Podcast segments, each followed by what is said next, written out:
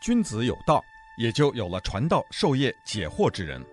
欢迎收听《授之有道》节目，听王寿之教授为你解读天下事。欢迎大家来到我们这个节目啊！我们在上一节呢，跟大家讲人物的时候讲过了胡适啊。今天呢，我们就讲一个第二个人啊。这个我们说这个学龄啊，现代学龄啊，所谓学龄呢，就是学者的这个树龄了啊。现代学龄呢，点将啊，这个我有一本书，这点了一百零八将啊。那这个一百零八将我翻了一下呢，足远远不够，因为中国的学术界，也就是华人的学术界。这个名人太多了，那个不能够是一下就完全就是一百零八个就包在里面，那不在一百零八个里面的人多的去了，所以呢，我就借这个讲讲现代华人学龄来讲讲啊。当然，有些人呢可能是生活在海外的啊，我们后面会讲到一些在美国的中国的著名的学者，特别是人文科学方面的学者，在这国外也有不少的，像夏志清啊，像。像这么一些人呢，余英时啊，那这些人呢也是属于中华人学龄里面的佼佼者，那这个也不能够不讲。那我们呢今天呢也就用这点时间来和大家讲。讲完胡适以后呢，我们就讲呃王国维。王国维呢事实上比呃胡适的年纪要大，那他也去世的早。王国维一八七七年生的啊，他去世的早，一九二七年就去世了。那这个人呢，因为讲王国维呢，我们涉及到也呃几个很重要的方面，我特别呢要和大家讲讲的，一个就是甲骨文啊，甲骨文，我今天想借王国维来讲，因为王国维对甲骨文的研究是非常的深透，也就是中国的甲骨文呢这个重要的一个学者，所以呢讲王国维，我们同时把甲骨文讲了，这样呢就讲一个人。又讲了一件事，那么这两件事呢，加起来，我呢估计呢，这个一次两次的节目都未必做得完。那不过大家耐心听，这个是很有趣的一个人啊。王国维呢，他他属于两个四人啊之一啊，就有四个人了不起在那一届。那比方说中国的这个清华研究院啊，清华国学研究院的。有四个大导师，那这四个大导师呢，也就是中国的学龄的四个最大的人物啊。这四个人物我们都会分别讲的。那么当时到清华大学在民国初年的时候是有国学系的，那就是研究中国传统的文化啊，这叫国学。国学研究院呢有四个导师，那这四大导师我们现在一般都把它叫四大导师，这四个啊。中国新学术的最重要的人，哪两哪四个人呢？那第一个就是梁启超了啊，这个是个了不起的了。梁启超，我记得我们曾经有一期节目是特别讲梁启超的。那第二个呢，就是陈寅恪啊，陈寅恪我们也会特别的讲到他，了不得的啊。第三个是赵元任啊，赵元任。也是一个非常了不起的，这四个这四个人呢，就叫清华国学研究院的四大导师。那这四个人我们都会讲。今天先讲黄国威。那大家说，你开始讲他是两个四人之一啊？是的，他是甲骨文的四大堂之一。哎，我们说这个甲骨文有什么四大堂呢？就甲骨文呢，有四个研究的人呢，是非常的厉害，因为他每个人呢。他的字啊都叫唐，那王国维的字叫做宛号观堂啊，宛号观堂是他的他的字啊。我们原来每个人都有一个名字，然后有一个字，甚至有些人有一个号。那么这个王国维呢，他的唐呢叫做宛号观堂啊，他这个。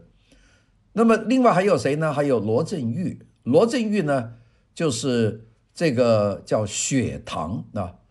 王国维是晚期，他叫观堂了。那么罗振玉他的号呢叫做雪堂啊，所以呢，王国维叫观堂，罗振玉叫雪堂，就是下雪的雪。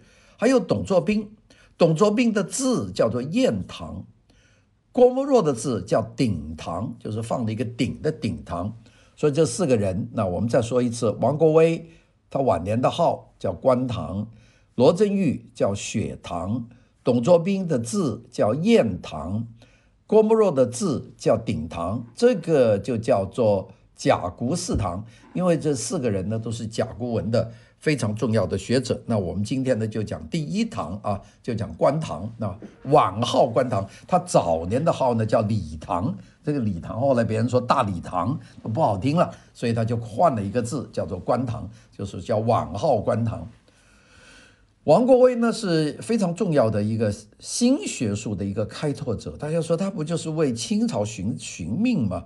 啊，不是的，他是新学的一个重要的人。他呢是连接中西美学的大家。王国维在文学、在美学、在史学、在哲学、在经史学、在甲骨文、在考古学方面，他的卓越都是优秀的。啊，这个了不得。他说：“这个王国维不是清朝的遗老吗？啊，不是挂梳个辫子为清朝寻国吗？啊，那个还不是啊，他是个西学很通的。王国维精通英文、德文、日文啊，这个三个文字，德文学哲学了不得啊。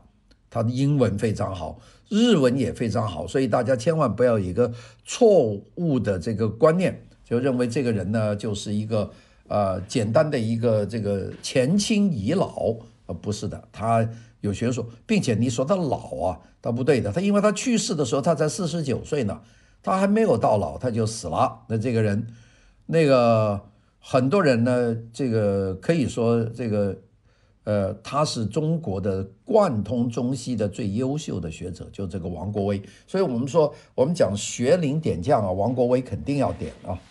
王国维的这个学术成就有多高呢？那个我们知道他的英德日文都好，他研究宋代、研究元代的戏曲史呢，他独树一帜，他就他一个。嗯，有些人的学说都是旧学说，他是独树一帜，他是用西方文学的原理来批判中国旧文学的第一人。那你说他他怎么能够不是新学的伟大的人呢？他肯定是的。所以呢，我们说这个大哲学家陈寅恪啊，他说了这个王国维的学术成就呢，他说：“己若无沿岸之可观，侧极之可循。”那他就说，他要说他第一没第二，就这个意思。呃，他的学术到了没无边无际的地步，无沿岸可观嘛，啊，无沿岸可望。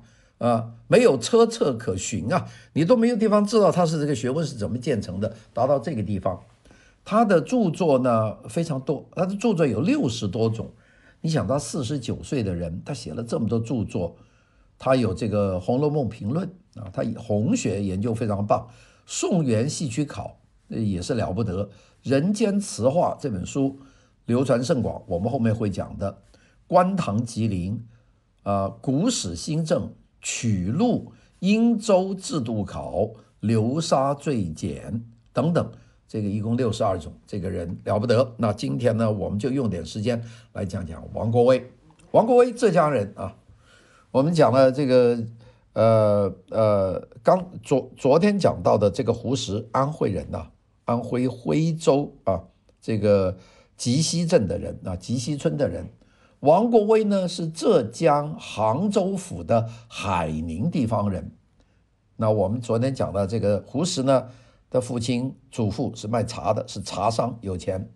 这个王国维呢更加有钱，因为他的爸爸是海宁盐官，并且是个书香世家。哎呀，我就想想这些人呢要做学问呢，一定得家里有钱。你家里没有钱，你怎么做呢？他的爸爸。因为有钱，并且读书读得好啊，他的爸爸叫王乃玉啊，名誉的玉，他爸爸就精通书画，精通篆刻，精通古文诗词，那么对年轻的时候的王国维有很大的影响。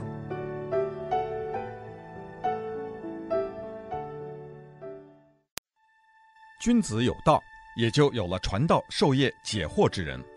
欢迎收听《授之有道》节目。听王寿之教授为你解读天下事。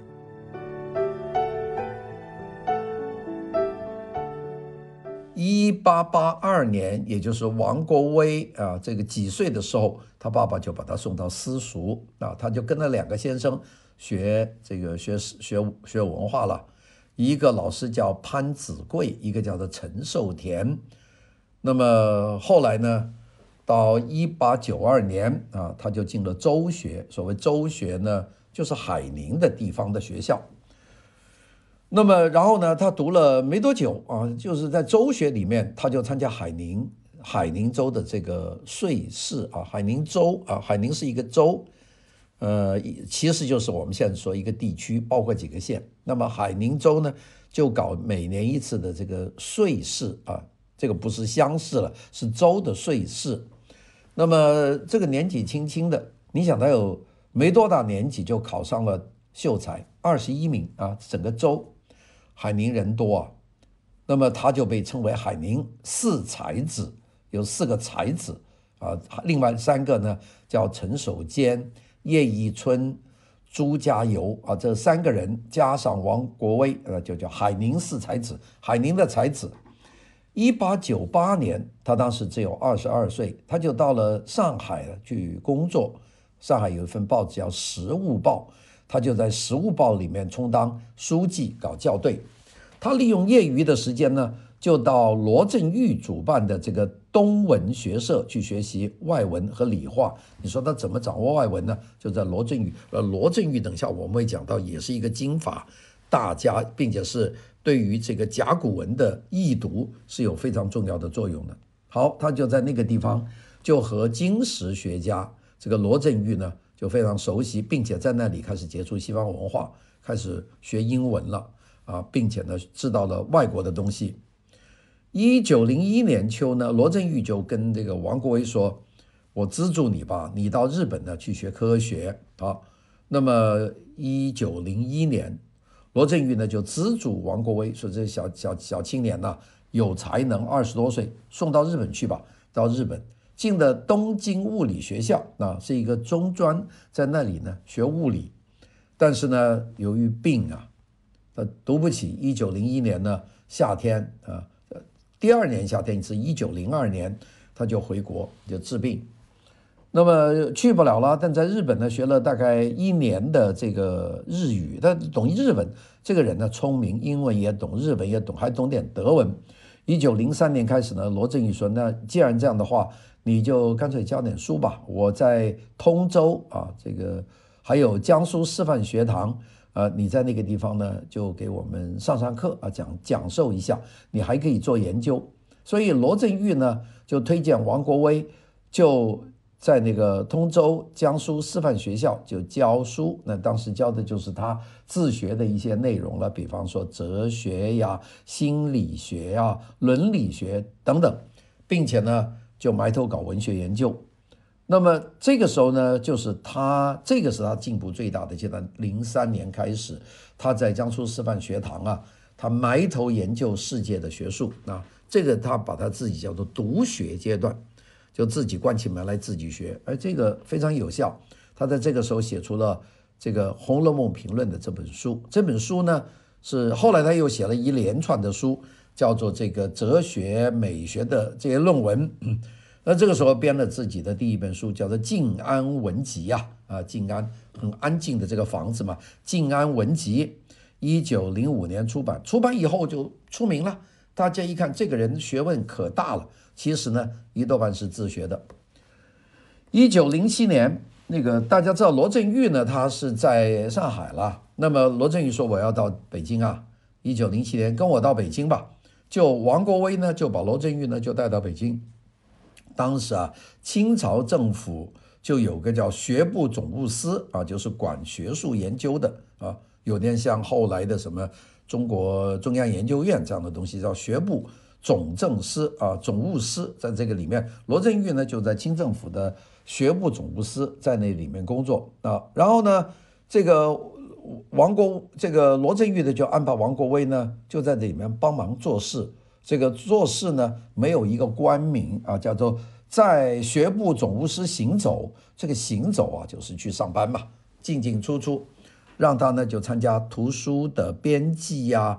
名词馆的谐韵啊，等等这些事情，这个时候他写他最重要的著作叫《人间词话》啊，这个两本书。好，我们讲他的两本书，这两本书呢，我们再讲他三本书吧，《红楼梦评论》《人间词话》等等这几本书，他这几本书呢都非常有趣。我们先讲他的《红楼梦评论》，《红楼梦评论》很多了，后来的玉屏伯等等这些人都是做《红楼梦》做得很重要的。这个国学大师王国维的这个《红楼梦评论》呢，应该是中国文学研究史上的第一部真正意义上的中西文学比较研究论文。他在这本书里面以叔本华、叔本、叔本华他的这个哲学思想的理论为基础。他从故事内容、人物描述着手，系统的研究小说的这个主题和美学伦理价值，是红学史上的里程碑。这个我们现在有一个人叫做蔡中奇，写了一篇文章，叫做《尼采对王国维的《红楼梦评论》啊，就是受尼采的影响，这个了不得的，这是他的，还我们说他在读学的时候他的这个作品。那么我们看到的第二本书就是《人间词话》，《人间词话》呢是他的一部重要的文学批评的著作。这个一共呢是一百二十七篇文章，分了四卷呃词话。那个词话的卷一呢就就呃六十四篇啊，就关于啊他的呃自身力学呃力学的理理论、文学批评的准则，并且呢还对各个词家的。这个评论，并且呢，对各种文人应该具备的创作的态度和风度，他另外呢，呃，还有了关于词家以外元曲，就专门开始运用这个元元曲。他的美学有几个很大的学说，一个叫境界说，啊，他的境界说是他对诗词研究的自己的学术。什么境界说呢？五点。诗词以境界为上，就是境界很重要。能够写真境派、真感情者，谓之有境界。那你你能够写真景物，写真实的景物，有真正的感情，这个叫做有正境界啊。第三个，写实派、写境、理想派造境，所以呢，写境那个是写实派的一个，那他是写境。就是把这个境写清楚，环境理想派呢，造境，我创造一种境界。好，第四点就是无我之境，啊，是静而雅啊，达到无我的地步，就是雅是静，有我之境界就是宏伟啊，有我和无我，物境和心境都属于境界，一共是五点。他也讲了词人的这个修养啊，这个讲了等等，这个这就是人间词话。人间词话现在是我们做。诗词的学术研究都不能不看。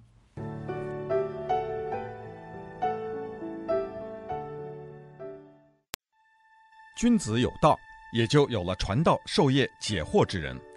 欢迎收听《授之有道》节目，听王寿之教授为你解读天下事。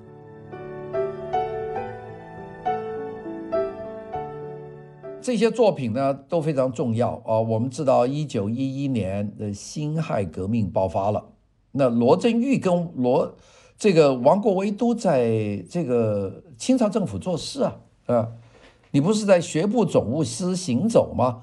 所以呢，罗振玉就跟王国维说：“跟我到日本去吧。”他们就到了日本的京都，他们一直都没有剪辫子啊，他们是自称前清遗民啊。那么，所以呢，就在京都住下来，就做学问啊。罗振玉就帮助王国维，王国维呢就静心来做学问。他的研究方向呢，就从哲学、文学。那以前我们说《人间词话》不就是哲学文学吗？包括《红楼梦评论》，他就转向了经史啊啊，转向小学。那么，然后呢，他和罗振玉呢？就是罗振玉比较大，他们两个在学术上呢相互交流切磋，并且呢就帮助这个罗振玉整理的他的书库叫大云书库藏书。罗振玉藏书很多啊，那么罗振玉的这个大云书库藏书里面就有大量的这个青铜器的拓片，还有石器的拓本。罗振玉的收藏极为的广泛。那么王国维呢，自己没有拥有这些。现在罗振玉在京都把这些东西都带过去了，成立了一个叫大云大云书库藏书，里面有大量的拓本。那么他就开始研究古文学，就是经文呐啊还有这个碑文啊，他就研究，他就有古文字学作为基础，就研究中国古代的历史。他从石器到古代的书籍、书籍，到古代的服装，到古代的建筑，各方面都有论述啊。最后呢，就在京都写成了《宋元戏曲考》，这是中国最早的一部关于戏曲历史的书籍。那么我们知道，他在日本期间，王国维啊，生活是极为的简单，那么主要就是做学问。啊，成书特别多，为一生之冠，一辈子写的最多的书是在京都。那么这样呢，在日本从一九零七年待到一九一九年，待了整整的九年，写了很多很多的书啊。在这个期间，那么当时上海呢有一个犹太人的富商叫哈同啊，大家知道这个有沙逊、哈同，这都是犹太人。当时有一群犹太人是从伊拉克跑到了上海，都发了财啊，所以这个都是。从伊拉克来的犹太人啊，这个哈同呢就邀请说，这个哈同啊跟他写信说，我在上海呢有一个学校叫呃这个圣呃昌圣明治大学，这个学校呢是哈同的大学，这个哈同这个大学呢这个位置呢是在现在的上海展览中心，就是原原来的上海中心呃中书友好宫嘛。这个地方呢，原来的那个地点呢，是曾经是那个哈同的一个别墅啊。哈同在这个别墅里面呢，又搞了一个学校啊，就叫做圣呃昌圣明治大学啊。他就想自己搞点教书，那么他要找高人来教，他就写了封信，就写给王国维说：“你能不能到上海到我这个大学来教书呢？并且呢，可以。”来参加编辑这个学术刊物呢，这个王国维到一九一六年呢，觉得这个邀请不错，钱也给的不少。那么他在日本京都啊，他相相当的窘迫，这样呢，他就离开了日本，就坐船呢，就回到了上海，就住到哈同给他安排的地方，就开始从事研究。这个时候呢，就出现他的研究的非常重要的一方面，就是甲骨文啊，甲骨文。那么这段时间，甲骨文，一九一六年、一九一七年，他通过甲骨文呢，他学到了很多很多的东西。那么当然呢，一九一七年呢，他就写了他的一本很重要的书，就是从甲骨文的研究里面和从金文，也就是说青铜文字上面，他写了一本书，就是研究殷周制度啊，就是殷嘛，就是这个商代啊，周嘛就呃西周了。他写了一本书叫《殷周制度论》啊，他就写出一句话，他说：“中国政治与中国文化的变革，他说最剧烈的在于殷周之际，也就是从商到周这个地方是一个巨变。”到了一九二二年，王国维呢就受聘为北京大学的国学的这个通讯导师啊，这个又一起去了。当然呢，他还是一个保皇派了。当时有一个蒙古的贵族，也是一个大学士，叫做生勇，就举推荐他，就说你啊，帮这个溥仪啊，就帮忙。因为溥仪已经被推翻了，但溥仪这个就是清训帝了，就是已经末代皇帝，已经不做了。那么还住在故宫里面。那么他呢，就和罗振玉、杨中熙、袁立准等等这三个人呢，就。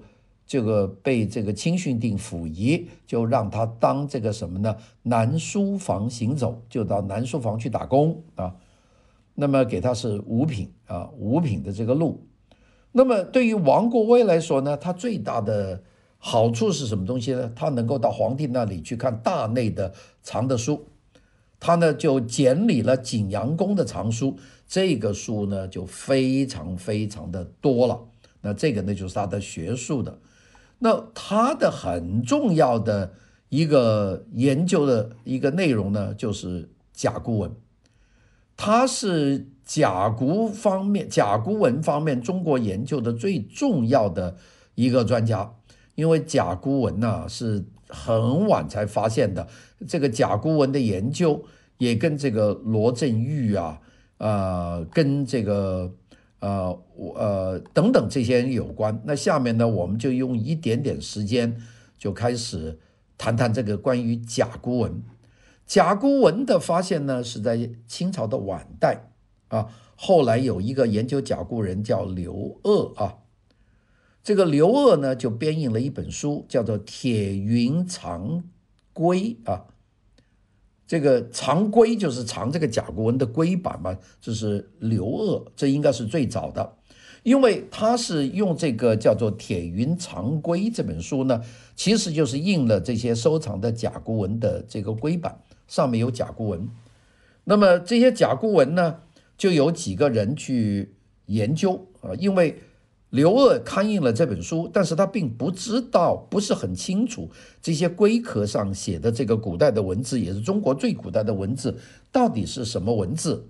那么这个呢，就是孙志让啊、罗振玉啊就将研究。那么但是呢，真正把甲骨文引进到历史学研究的第一人就是王国维。王国维写了书叫《殷卜辞中所见的先公先王考》。殷卜辞，所谓殷卜辞就是商代的这个卜占卜用的词，就是甲骨文嘛。殷卜辞中所见先公先王序考，就研究商殷商时期的这个皇帝。殷墟卜辞中所见地名考，就里面有些什么地名，还有最重要的殷周制度论啊，还有古史新政这些呢。把地下的材料，就甲骨文，同纸上的材料，就中国书上的这个古代的史籍对比起来，那么用卜辞补正了这个这个司马迁的《史记·殷本纪》的错误，并且呢对这个殷周制度呢进行探索，用的考证方法极为严谨。这个人呢了不得，那这就是涉及到了甲骨文。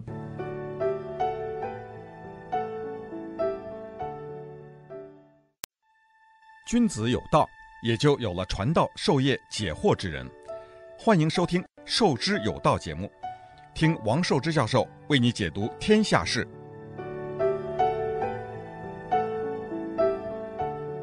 甲骨文呢，是发现的很晚的，我们估计发现的时间大概是一八九九年。也就是说，一八九九年前没有人知道甲骨文啊。这个你看，想起来算起来，在一百二十年呢，我们知道甲骨文。甲骨文是什么东西呢？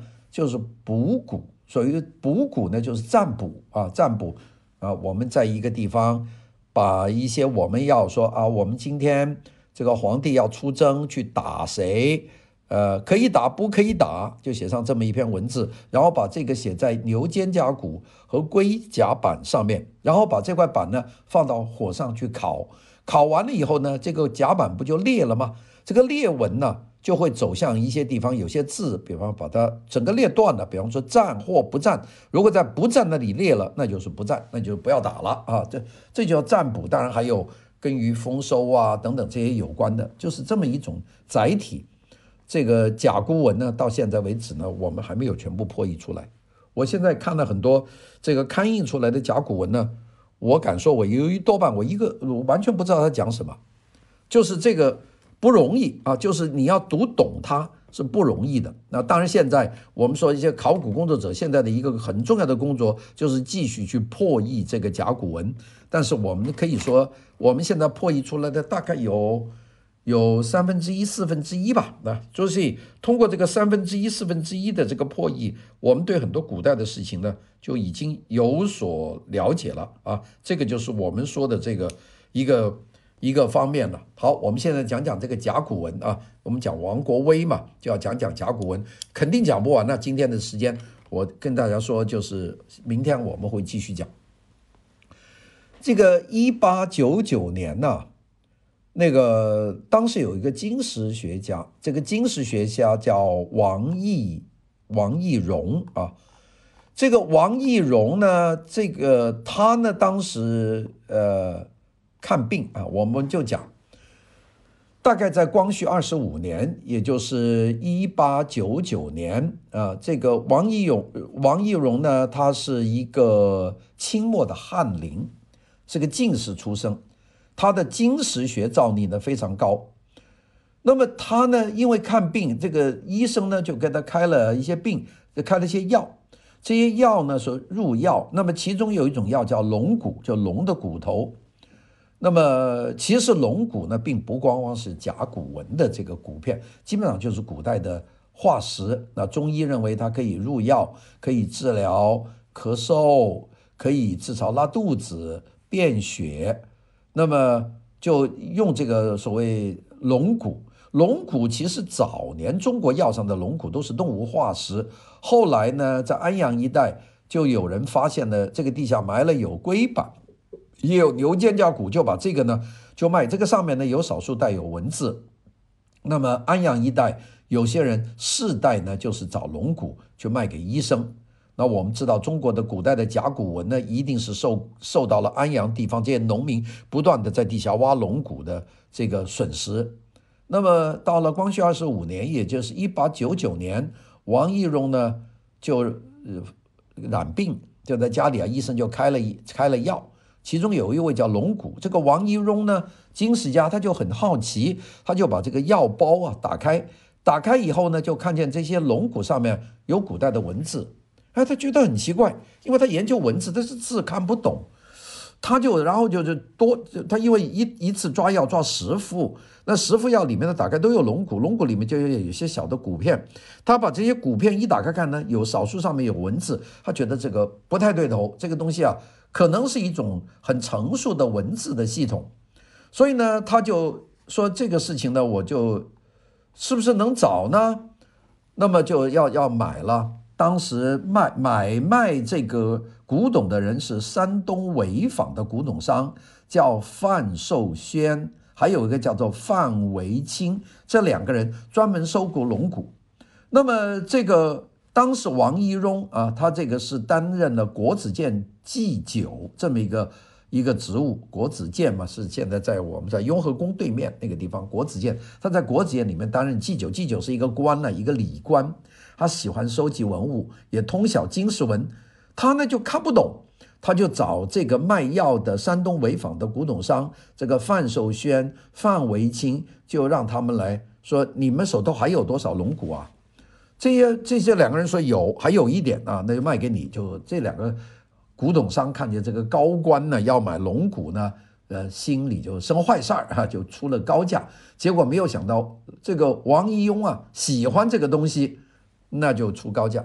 结果就整批的甲骨都买了。这个王懿荣呢就对这个东西非常有兴趣。那么他收购呢，并且呢，他旁边有些学者啊。这些学者呢，也都大家来看，就觉得这是一种没见过的文字，所以就找这个古董商人，这个范寿轩呢，就问这个龙骨在什么地方出土的呢？好，这个古董商当然不能告诉你，在这个安阳小村出土了，他故意就隐瞒出地，结果呢，找来找去找不到，王懿荣没有找到。